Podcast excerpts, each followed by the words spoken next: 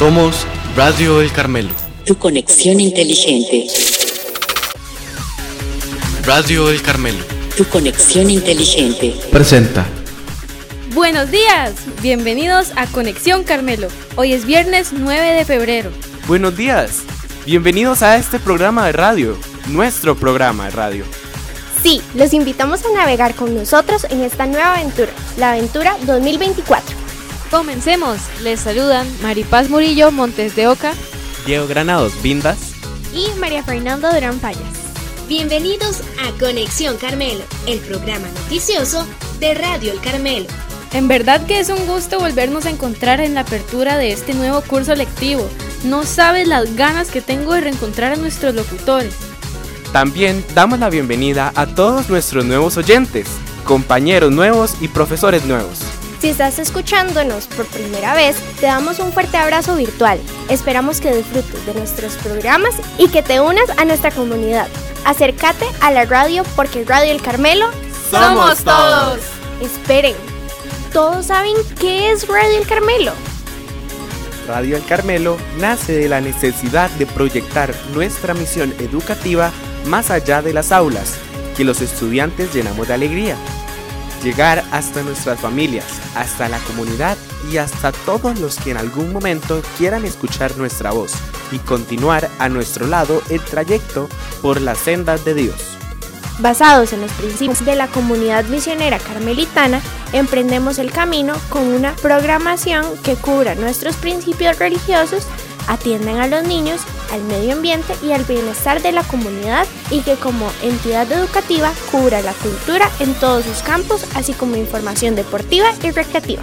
Está conformada por nuestros mismos compañeros y profesores que con esmero y dedicación toman su tiempo para redactar, practicar y grabar cada programa que escucharemos los lunes y los viernes.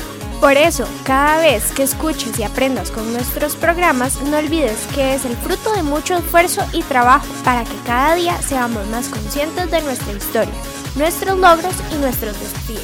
Bueno, ¿y viste que este año tiene una particularidad? Sí, tiene un día más, es un año bisiesto. ¿Y qué significa eso?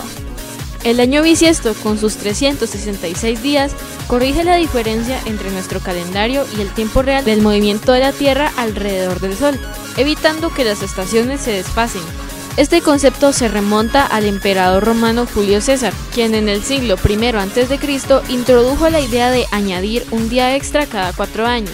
Posteriormente, el Papa Gregorio XIII ajustó el calendario al establecer el 29 de febrero como el día extra, con reglas específicas basadas en la divisibilidad por 4, 100 y 400 para determinar qué años son bisiestos. Además de su función práctica, el año bisiesto también ha generado supersticiones y tradiciones curiosas. Algunas personas creen que estos años traen mala suerte, asociándolos con eventos trágicos del pasado.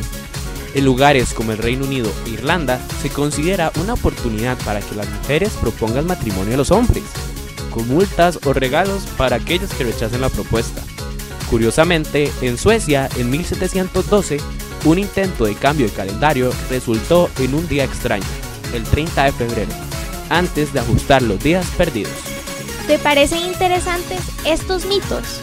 ¿Conoces algún otro? También el 29 de febrero se celebra el Día de las Enfermedades Raras, para concienciar sobre estas condiciones que afectan a un porcentaje muy pequeño de la población. Y ya que nos estamos reencontrando y saludando, ¿qué mejor celebración tenemos que el Día del Amor y la Amistad? Y precisamente el próximo miércoles es 14 de febrero. Escuchemos a propósito esta hermosa historia de amistad sincera. David y Ana eran vecinos y amigos desde que nacieron. Sus padres eran amigos también, así que siempre se veían y jugaban juntos. Les gustaba ir en bicicleta por el barrio, ver películas y comer palomitas en el sofá. Cuando salieron de la escuela, fueron también al mismo colegio. Se pusieron muy contentos porque iban a ser compañeros de clase y se prometieron a no separarse nunca y defenderse siempre de cualquier problema. El primer día llegaron juntos al colegio, buscaron el aula y se sentaron juntos en la primera fila. Sin embargo, pronto se dieron cuenta de que algunos niños se burlaban de ellos, de David por llevar anteojos y de Ana porque tenía pecas. Les ponían apodos y les quitaban sus cosas, hasta les tiraban papeles y los empujaban. David y Ana se sintieron muy mal, pero se consolaron el uno al otro. No entendían por qué esas actitudes crueles de algunos niños y decidieron ignorarlos y seguir siendo amigos y apoyándose mutuamente y también buscando otros amigos. Pasaron los días. David y Ana demostraron ser unos alumnos muy inteligentes y buenos. Sus profesores les felicitaron. Los otros niños se dieron cuenta de que se habían equivocado y se disculparon. Los invitaron a jugar a lo que ellos accedieron. Tuvieron muchos amigos nuevos, pero nunca olvidaron su promesa. Pero un día todo cambió. Ana se enfermó gravemente y tuvo que ir al hospital. Los médicos le diagnosticaron una rara y peligrosa enfermedad. Le dijeron que necesitaba un trasplante urgente, pero no había donantes compatibles. David fue corriendo al hospital y encontró a Ana muy pálida y débil, conectada a muchos tubos y máquinas. Le tomó la mano y le dijo que no se preocupara, que todo iba a salir bien, que él estaría siempre con ella. David habló con los médicos, quienes le hicieron saber que Ana necesitaba un trasplante de médula ósea. David se ofreció a ser donante. Le hicieron unas pruebas y le dijeron que sí había posibilidad, pero que era un procedimiento arriesgado y doloroso, que podía tener complicaciones. David dijo que estaba seguro de que quería hacerlo, no lo dudó ni un segundo. Dijo que haría lo que fuera por su amiga y que no tenía miedo, que confiaba en los médicos y que todo iba a salir bien. La operación fue larga y difícil, pero al final todo salió bien y lograron salvar la vida de Ana y evitar que su enfermedad avanzara. David también se recuperó sin complicaciones. Los niños del colegio les mandaron cartas y regalos. Les pidieron perdón y les dijeron que eran unos ejemplos y unos campeones. La amistad de Ana y David siguió siendo especial y bonita y se convirtió en una leyenda que se contaría de generación en generación. ¡Wow! Eso es lo que se llama una amistad verdadera. Y cerramos este programa con la siguiente frase. Dime y lo olvido. Enséñame y lo recuerdo. Involúcrame y lo aprendo.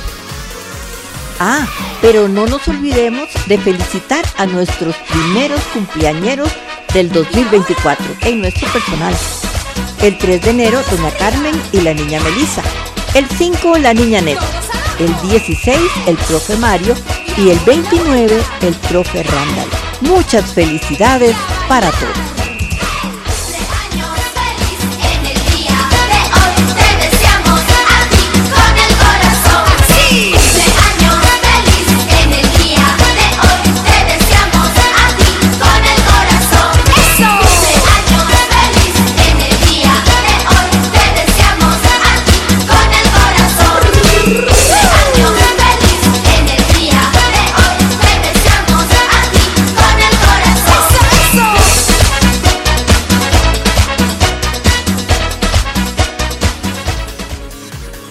Estuvieron con ustedes en este programa nuestros locutores. Maripaz Murillo Montes de Oca, Diego Granados Vindas Y María Fernanda Durán Fallas. Te invitamos a sintonizar Radio El Carmelo por nuestra página web radio.elcarmelo.ed.cr y también puedes escuchar este y otros programas por Apple Podcast, Google Podcast, Spotify, nuestro canal de YouTube y por Facebook. Búscanos como Radio El Carmelo. Somos Radio El Carmelo. Tu conexión inteligente. Y no solo soy yo. Ni yo.